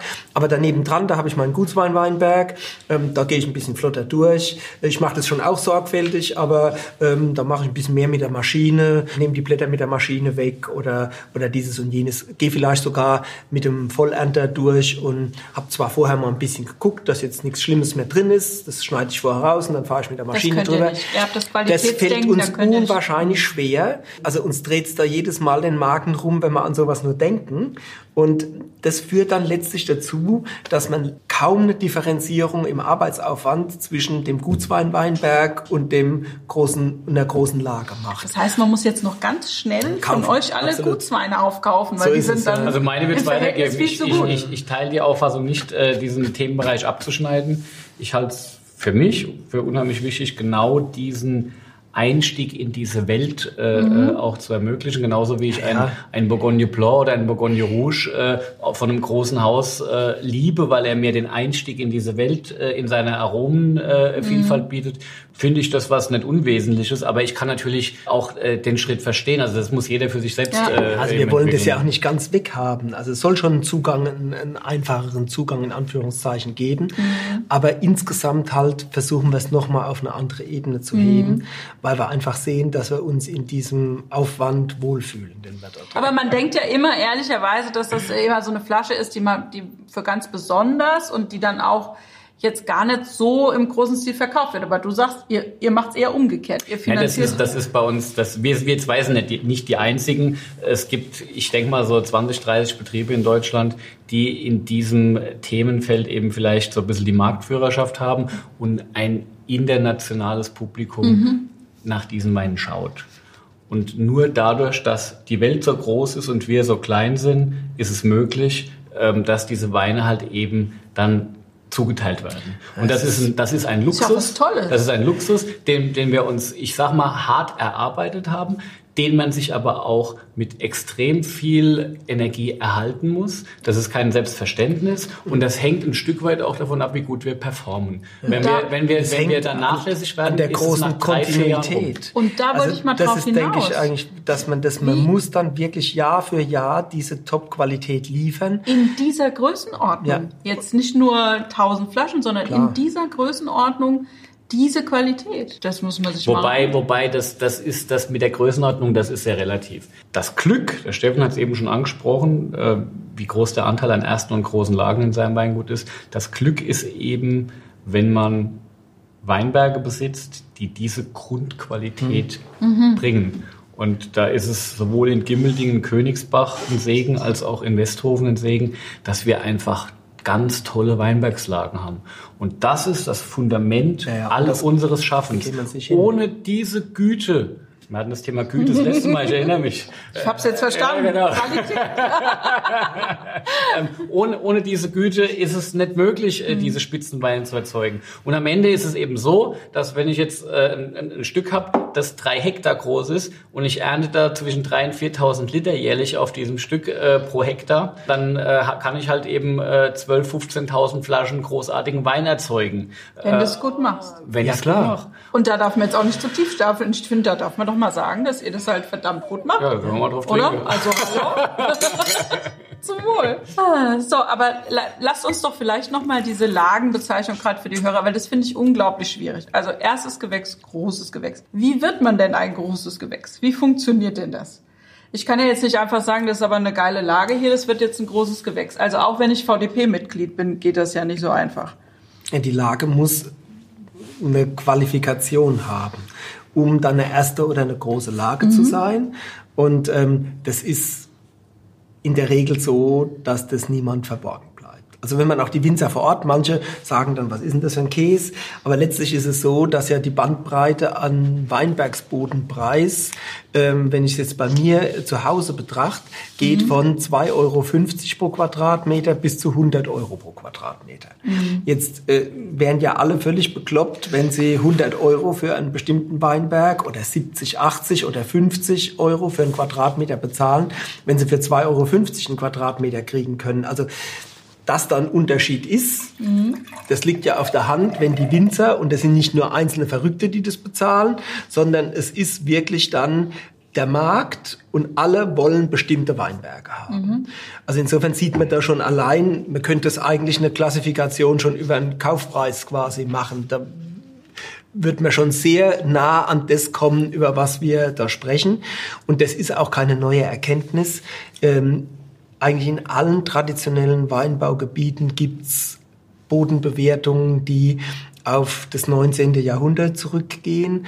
Und das ist die Basis, von dem wir auch heute noch ausgehen. Mit Ausnahmen natürlich. Klar. Der Daniel Wagner war hier, äh, Sieversheim, die Hergritz, der Höllberg. Das sind so Beispiele, ähm, das natürlich, die hatten zwar auch ihre Historie, die Lagen, aber da ist es am Ende so, dass das, das ist äh, mehr als eine Wiederentdeckung. Das ist eigentlich ein, ein, ein, ein, ein, ein, ein Gebären einer großen Lage über das, was heute möglich ist. Und das wird auch immer wieder passieren. Es werden auch immer wieder, ich sagte immer, das sind Schneewittchen, die müssen von irgendjemandem wachgeküsst werden. Also irgendein Prinz muss da kommen und muss die entdecken. Da gibt's auch, wenn ich jetzt durch manche Ecken von Rheinhessen oder in der Südpfalz unterwegs bin, gibt es noch Ecken, wo im Moment noch kein Winzer verstanden hat, was er eigentlich für ein Geschenk hat, was er eigentlich Tolles daraus machen könnte. Aber es gibt dann immer wieder Leute wie den Daniel äh, und auch Das war ein echter Küsser, gell? ja, da hat die mal zack, wach geküsst und schon ist das Schneewittchen auf, äh, aus dem Sarg Der gesprungen. kam mir auch so vor. Als hier war. Sollte man mal auf den Daniel trinken auf den Daniel auf jeden Fall dazu.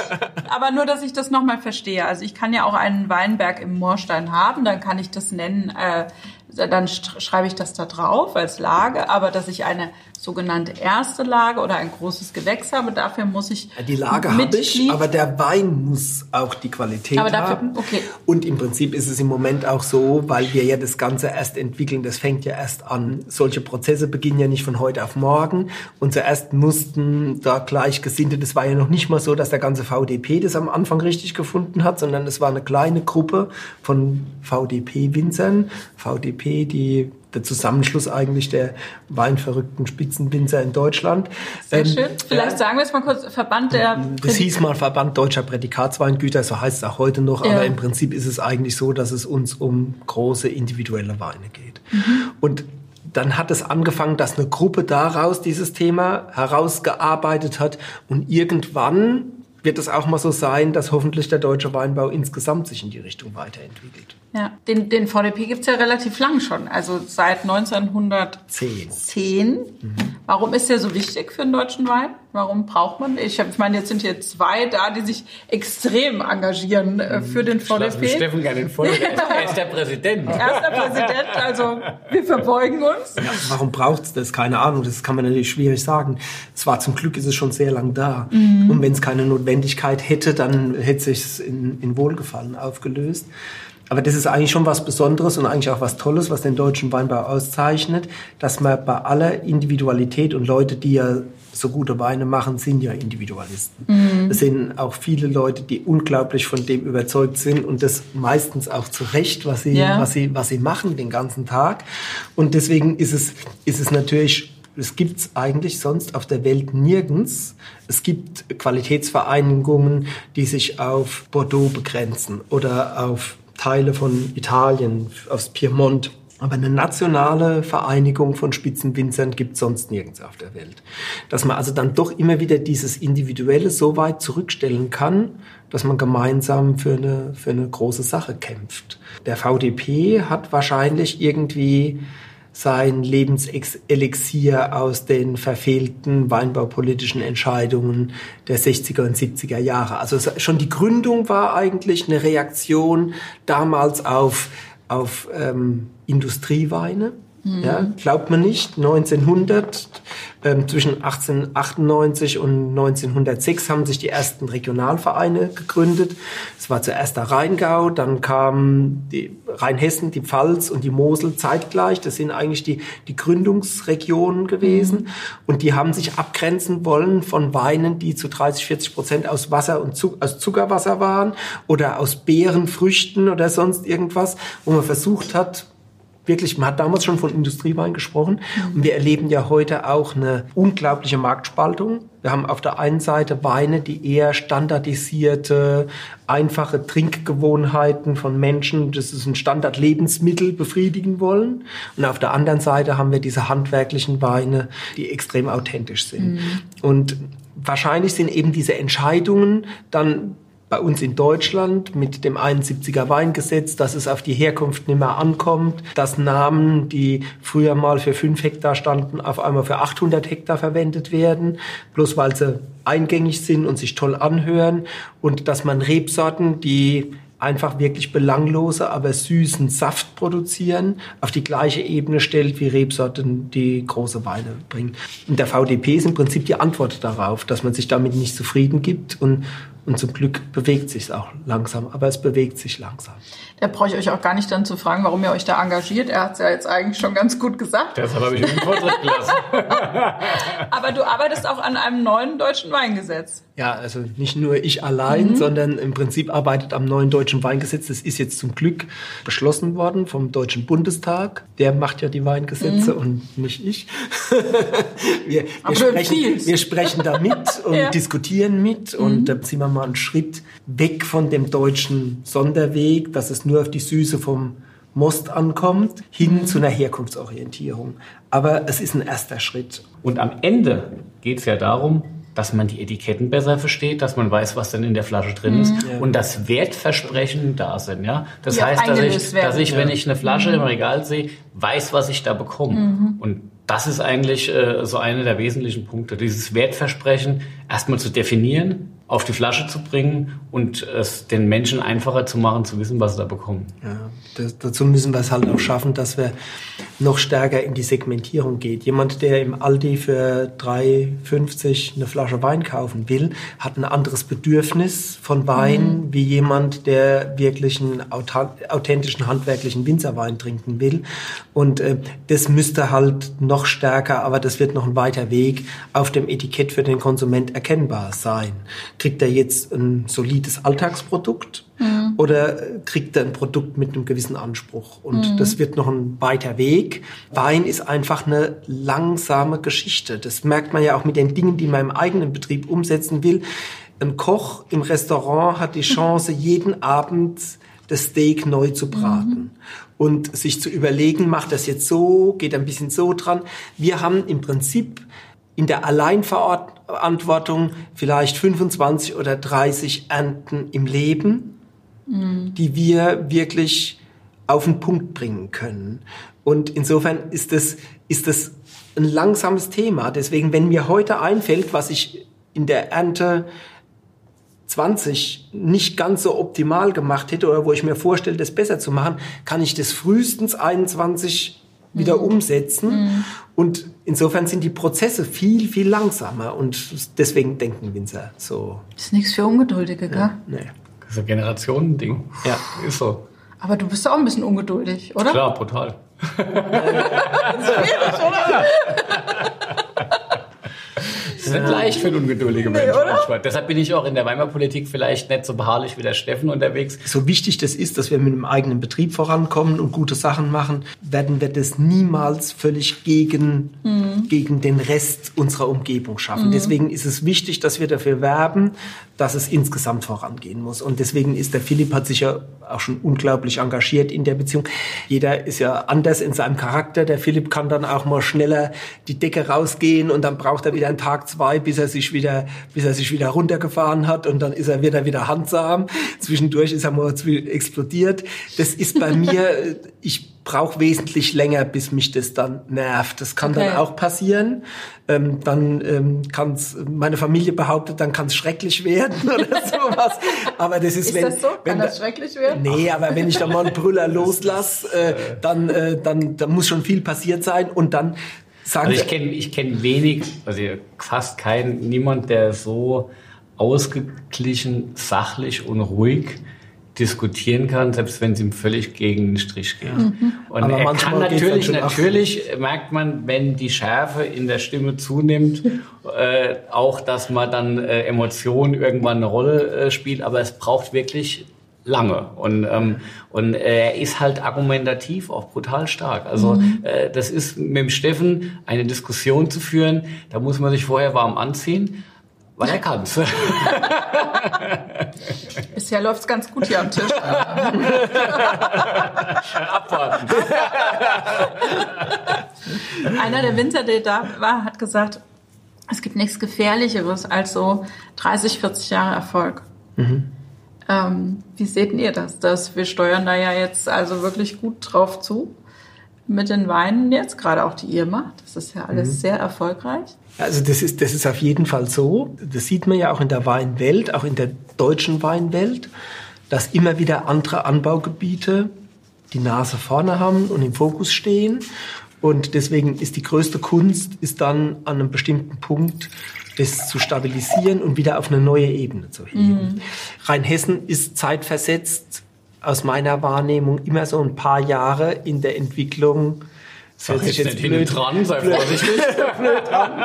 Aber es, Rheinhessen ist im Moment auf dem Höhepunkt des Erfolgs. Mhm. Die Rheinhessen sind später aufgestanden als die Pfälzer, würde ich sagen, sind vielleicht auch später in den Strudel reingekommen. Gehen aber auch später ins Bett. So ist es. ähm, und äh, insofern ist es so, dass die Pfalz ähm, war vor fünf, sechs Jahren so an dem Punkt, da habe ich mir Sorgen gemacht, dass wir in die Behebigkeit mhm. reinkommen. Mhm. Aber es ist unglaublich, was da jetzt dann doch wieder eine neue Generation kommt, mhm. die wieder völlig, wie soll ich denn sagen, ungeduldig, ein anderer Freund von uns wird hungrig sagen, mhm. ist auf das, dass es nicht so bleiben muss, dass die nächste Stufe erklommen wird und dass es weitergeht. Also insofern bin ich in der Beziehung wieder gelassener und mache mir auch um Rheinhessen keine Sorgen, dass das genauso passieren wird. Also die Pfalz, die vereint ja genauso wie in Rheinhessen alles Mögliche. Also wir sind wahrscheinlich ähnlich wie Bordeaux ein Gebiet, wo es von dem, dem, den absoluten qualitätsfanatischen Traditionshäusern über die jungen Familienbetriebe, alles Mögliche gibt, bis hin natürlich zu den Betrieben, die ordentlich ihre Trauben produzieren und einen guten Fasswein machen der sauber, anständig schmeckt, nicht mehr will, aber auch nicht mehr kann. Das, das gibt's alles in, in unseren mhm. Anbaugebieten. Also insofern ist die Vielfalt groß und ähm, es macht im Moment für mich den Eindruck, dass der deutsche Wein sich gerade wieder neu justiert. Es muss dann wieder eine neue Generation kommen, die auch wieder Druck macht. Das ist ja jetzt bei dir auch passiert mit der Sophie, die mhm. eingestiegen ist. Aber trotzdem ist für mich immer dieses Bild von diesen Familiendynastien. Ne? Ja. Die gehen ja so steil bergauf und irgendwann kommt dann so die nächste Generation. Kommt einer mit Rennpferde. genau, ganz genau. Gut, das hattet ihr jetzt schon. Aber ist ähm, vielleicht doch nochmal die Frage, was ist denn bei euch in den Familien anders? Dass ihr, weil ich meine, du bist auch so dran geblieben, auch an der Sophie habe ich auch gesehen, die ist auch, die ist voller Eifer, voller Feuer, voller neuer Ideen. Ist das eine Disziplin, die ihr mitbekommen habt? Was ist da irgendwie anders? Eine also Bescheidenheit, ich, ich, eine Demut? Ich glaube, ich glaub, ähm, dass man das jetzt alles nicht so hochhängen darf. Ähm, weil äh, also doch die Demut. Äh, ja, die, die Welt dreht sich weiter und ähm, gewisse Auf und Abs werden auch äh, langfristig in unseren mhm. Familien existieren.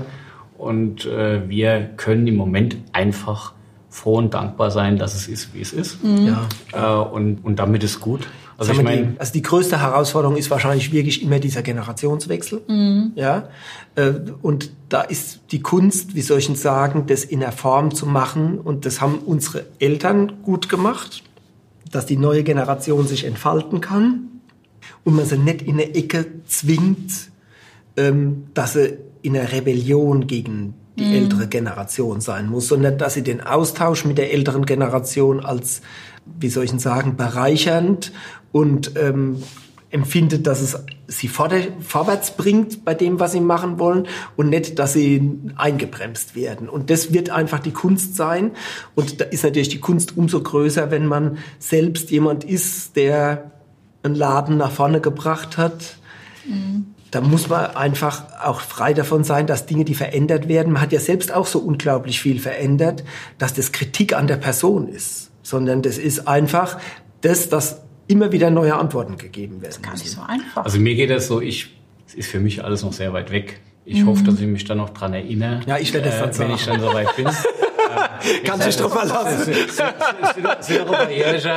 Insofern, ich glaube, dass es vom Grundsatz her einfach so ist, du brauchst halt auch immer Glück im Leben. Natürlich. Und, ähm, und das ist eigentlich, deshalb sage ich, wir müssen momentan dankbar sein, weil ich glaube, wir hatten auch Glück.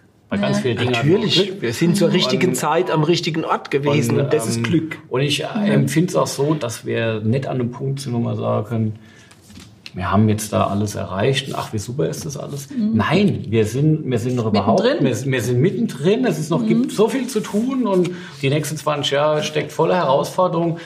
Wollen wir hoffen, dass die Welt uns lässt, dass die Rahmenbedingungen, ja, dass, mhm. dass das, was in der Welt geschieht, äh, international, national, regional, dass wir durchkommen, dass uns die Natur lässt, dass uns die politischen äh, Gegebenheiten lassen äh, und mein Gott, können wir froh sein, dass wir äh, in, in, einem freien Land leben, wo Demokratie eine Selbstverständlichkeit ist, dass all das, was äh, in den letzten 70 Jahren entstanden ist, äh, ähm, ist, ist äh, äh, der Grund, warum wir heute so leben und arbeiten können. Ja, hm. so jetzt mal was Leichtes. Ja. Schnellfragerunde. Schnellfragerunde. Steffen, mit welchem Wein verführst du deine Frau? Hei, hei, hei, hei, hei. ähm, das dauert so lang. du meinst, das wird nichts. Sie hat so viele unterschiedliche Wünsche den ganzen Tag, dass ich äh, ganz vielfältige das ist eine ganz interessante Frau, siehst du? Ja. So ist sie. Jede Antwort, die ich jetzt noch geben werde, wird mir schwierig. schwierig. Philipp, ähm, wie, wie feierst du Erfolge? Mit Shampoos. Ja, mit Shampoos, genau. Steffen und Philipp, was bringt denn euch auf die Palme? Niederlagen vom FC Bayern. Dummes Geschwätz. Dummes Geschwätz, okay. was ist das Coolste am Winzer sein? Von Anfang bis zum Schluss vom dreckigen Boden, in Anführungszeichen, er ist ja nicht dreckig, er ist belebt, er ist schön, hin zu der Flasche, die auf einer feinen Tafel steht, alles in einer Hand zu haben. Das ist wirklich toll. Was ist das Nervigste? Das ist manchmal nicht so klappt, wie man es gern hätte. dass das Wetter nicht so ist, wie man es will, dass es nicht regnet, wenn man es gerne hätte, dass es regnet, dass die Sonne nicht scheint, wenn sie soll. Ja, alles immer das Gleiche. Das Wetter, ne? Das Wetter, das Wetter. Was war die faszinierendste Auslandserfahrung in Sachen Wein? Die Unterschiedlichkeit von Wein, wie er auf der Welt wächst, im Allgemeinen, das ist das, was mich am brutalsten beeinflusst hat. Ja. Ist es immer mehr so die Champagne und der Bordeaux oder ist das auch? Nee, nee, nee. Nee, gar nicht. Gar nicht. Ich habe in Australien Chardonnays zum Beispiel getrunken. Äh, Die hätte ich äh, nach Puligny äh, mitten ins Burgund gesteckt. Cheneros in es Südafrika, Ist, ja, die- also, der Wein ist sowas Geniales und die Herkünfte sind so bedeutend. Also das, äh, Mhm. das, ist, das ist das Thema. Aber auch das Regionen wie Frankreich, dass man da eben nicht nur Burgund und Bordeaux, sondern dass sich Dinge wie das Jura oder die Loire auftun mit einer Tiefe und mit einer Vielfältigkeit, die auch total spannend sind. Absolut, absolut. Ja. Also eigentlich mal so ein ganzes Jahr nur Weinreisen, das wäre geil, oder? Ja, wahrscheinlich müssten wir irgendwann mal in die Stadt, aber ansonsten äh, wir immer wieder welche dazwischen. Was könnt ihr beide gar nicht? stricken. Stricken. Ja, das ist Du auch nicht, oder? Häkeln. Philipp hat sich vorher Antworten zurechtgelegt. Ja, ja. Der, der war schon öfter mal hier. Woher kommt die tägliche Inspiration? Wo kommt das her? Dinge so und so anzufassen. Wo holt man sich das? Das ist diese innere Unruhe, die man in der Beziehung hat, die, äh, das innere Feuer, das zum Glück äh, Ich lodert. merk's gerade. Philipp, du auch. So wie du guckst, hast du es auch gemerkt. Wenn Raum und Zeit keine Rolle spielen würden, welchen Wein würdet ihr gern mal kosten? Oder mal in welches Anbaugebiet, zu welcher Zeit? Gibt's da was, wo ihr gerne mal hin Ich muss gestehen, ich würde mir gern äh, 1921 äh, die Arbeit äh, meines äh, Urgroßvaters anschauen. Ja? Das Ja, sowas ist schon spannend, wenn man das sehen würde, wie die da gearbeitet haben. Absolut. Ja. Wenn du Superkräfte haben könntest, welche wären das? Solche Fragen gehört das. Ja, ja. Wenn ich die Superkräfte haben würde, dann äh, würde ich äh, gern äh, Geistesblitze bei anderen teilweise hervorrufen.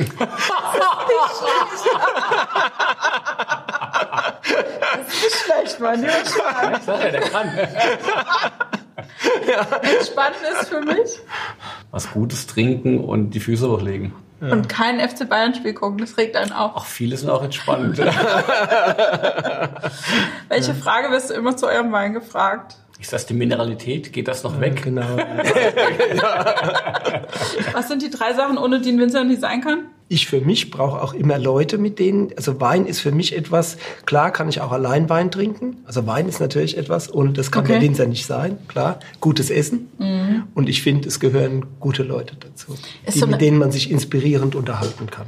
Das ist so eine echte Pfälzer Antwort, finde ich. Gell? Gutes Essen, Und gute noch, Wein. noch ein und bisschen gute Sau machen. Noch. Okay, ähm, gibt es eine Winzerpersönlichkeit, die dich echt beeindruckt? Steffen Christmann. Ah, ja, ja, ja. Mit wem würdest du gerne mal ein Glas Wein trinken? Mit äh, der Bies Leroy aus dem Burgund und würde gern mal, das ist eine, eine Frau, die sehr früh ein Weingut übernommen hat und biodynamischen Weinbau äh, da etabliert hat und extrem viel Kenntnis hat und eine richtig alte Dame. Ja. Okay, spannend. Grand Dame. Grand Dame. Ja. Muss vielleicht deine Rennpferde wieder ins Spiel bringen. so, die Gläser sind leer. Philipp, was, was haben wir jetzt als nächstes? Es sprudelt, es sprudelt. Es sprudelt. Du hast uns einen Sekt mitgebracht von Raumland, Jawohl. weil die ja auch in der nächsten Sendung mit dabei sind, ne? Ja, ich glaube, wir dürfen uns freuen auf Marie-Louise und Katharina Raumland Oh, wie schön. aus Dalsheim. Das Sektgut in Rheinhessen, das schon durch den Sektgut Vater Volker Deutschland. äh, seit 20 Jahren als eigentlich das beste Sektgut Deutschlands gilt. Und Ja. äh, die beiden Mädels äh, sind jetzt in der nächsten Generation am Start und haben, glaube ich, auch ganz, ganz viel äh, zu berichten, was da jetzt so passieren wird.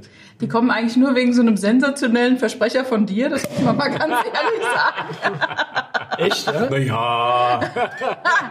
Der Philipp hat das letzte Mal gesagt, dass Raumland ja der Gralshüter des deutschen Sex ist. Gut, also ich meine, äh, man müsste den Folger mal fragen. Wie er da dazu steht. Genau, Und was da seine Aufgaben sind. Das haben wir uns auch gefragt.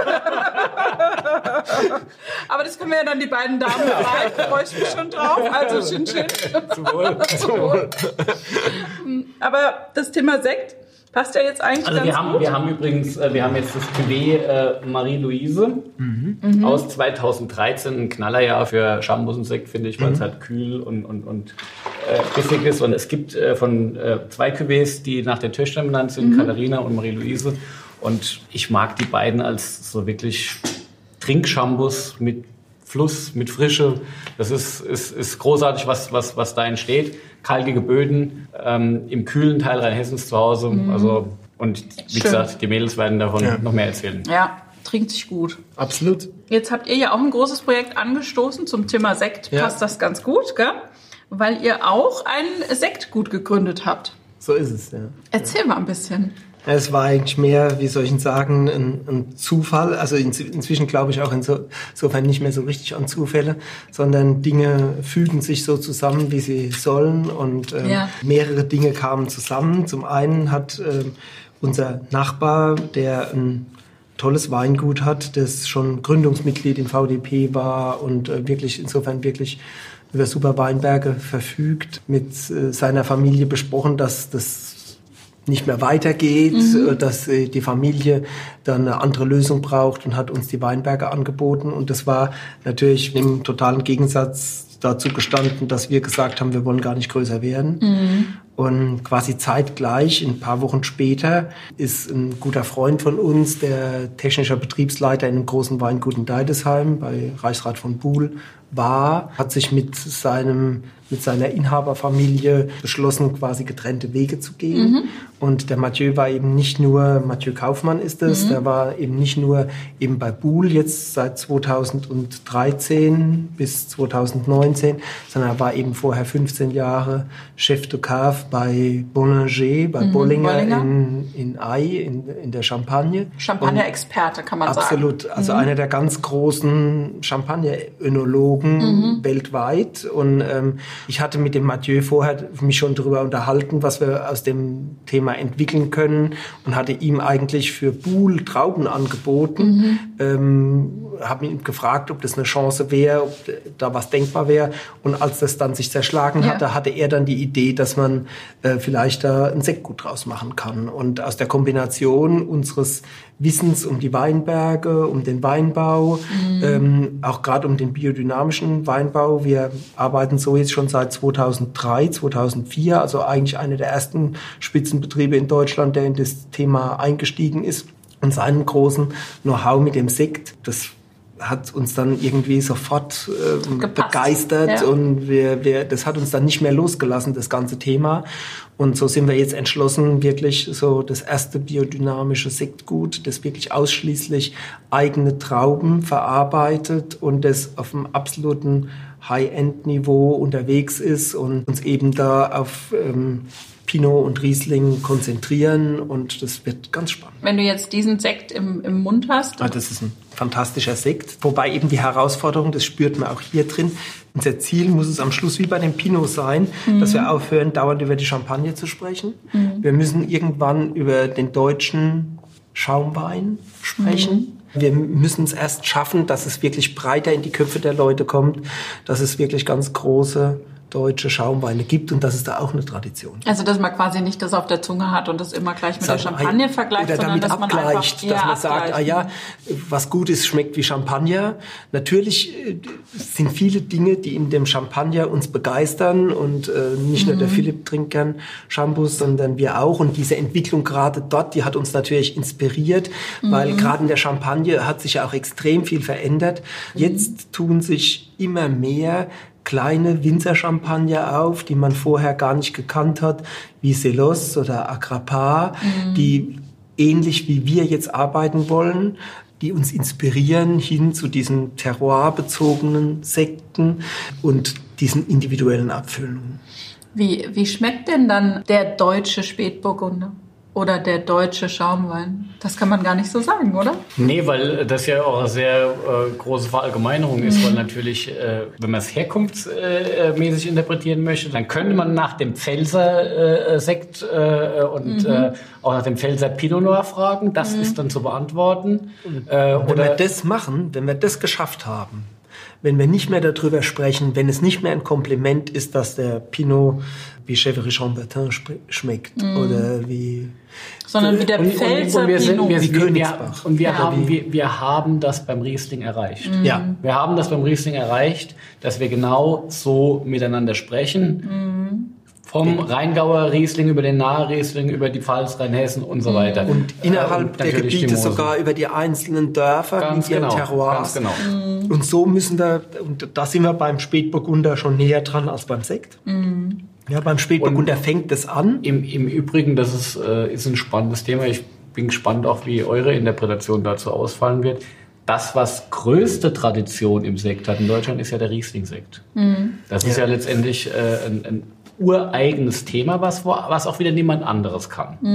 Und da finde ich im Übrigen schon, weil Riesling halt auch als, als, als Transporteur der Herkunft auch einfach so toll geeignet Ja. ist. Da finde ich übrigens schon, dass du, wenn du einen Grundwein von der Mosel hast oder Was aus ganz dem anderes oder kriegst. aus der Pfalz, Und das einfach auch, auch die Textur, das, das erkennst du. Ja. Äh, und Das ist das Spannende, was, was, was ich eigentlich, wir haben das auch vorher eigentlich eher so gesehen, dass die Pinots das Hauptthema sind. Aber da ähm, hat uns auch Mathieu überzeugt, dass Riesling eigentlich fast noch mehr Potenzial bietet, auch. weil Riesling einfach ja dieses Individuelle hat. Die Kunst beim Riesling Schaumwein wird es sein, dass die Frucht nicht zu überbordend ist. Also dass die Frucht zurückgefahren wird und die Mineralität und die Straffheit und die Würze in den Vordergrund kommt. Und das ist eine Frage von dem, wie man auch vergehrt. Deswegen ist Holz auch bei dem Thema ähm, Grundweinerzeugung für Sekt extrem von Bedeutung. Also ohne Holz geht meiner Überzeugung nach ein wirklich großer Schaumwein nicht. Also wir brauchen Barriques, keine neuen Barriques. Wir brauchen große Holzfässer. Wir brauchen eine Mikrooxidation in dieser Vorphase, um die Frucht zu verlieren. Also insofern, da sind so die Bausteine, an denen wir arbeiten. Aber ein Ergebnis und eine Antwort darauf, wie deutscher Sekt wirklich schmecken soll, auf Dauer, das kann ich noch nicht geben. also vorübergehend würde ich den mal Ja. als Prototyp nehmen und schenken mir nochmal. Da sind wir schon ein ganzes Stück weit Das war schon gekommen. ein Stück weit gekommen. Aber Guck es ist schön. du Wir haben, wir haben auch vielen Dank, Philipp. Das ist nett von dir. Aber es ist eigentlich ganz schön. Wir haben einen schönen Bogen gespannt. Wir haben begonnen bei der Herkunft und enden da eigentlich wieder. Wo wollt ihr sein in zehn Jahren? Ähm, weiter in Gimmelding. Ja. Was eine schöne Antwort. Ich bin mal gespannt, ob es so sein wird. Ausgeschlossen aus der Gruppe. Nein, aber jetzt wirklich, ihr habt ja jetzt, äh, jetzt das Sektgut, das ist ja eine große Aufgabe Ja. auch und so. Also habt ihr dann, ich meine, wer kann schon in die Zukunft schauen, aber was wäre so der Traum, wie sich das entwickelt?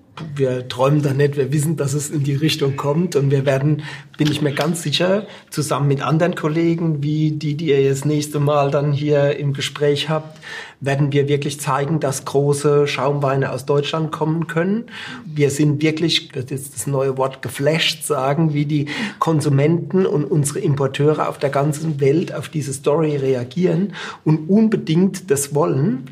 Und deswegen bin ich mir sicher, dass es da eine ganz spannende Zukunft dafür gibt. Also der Steffen drückt sich sehr diplomatisch aus. Seine Tochter hat gesagt, wir wollen natürlich ganz klar den besten Sekt Deutschlands machen, oder? So kann man das vielleicht nie- auch mal stehen lassen, oder? So unterschiedlich sind die Generationen. In diesem Sinne, vielen Dank, Ja. dass ihr da wart. Vielen Dank, Philipp, dass du den Sehr gerne. Steffen eingeladen hast. Es war ein tolles Ja, Gespräch. finde ich auch. Dankeschön.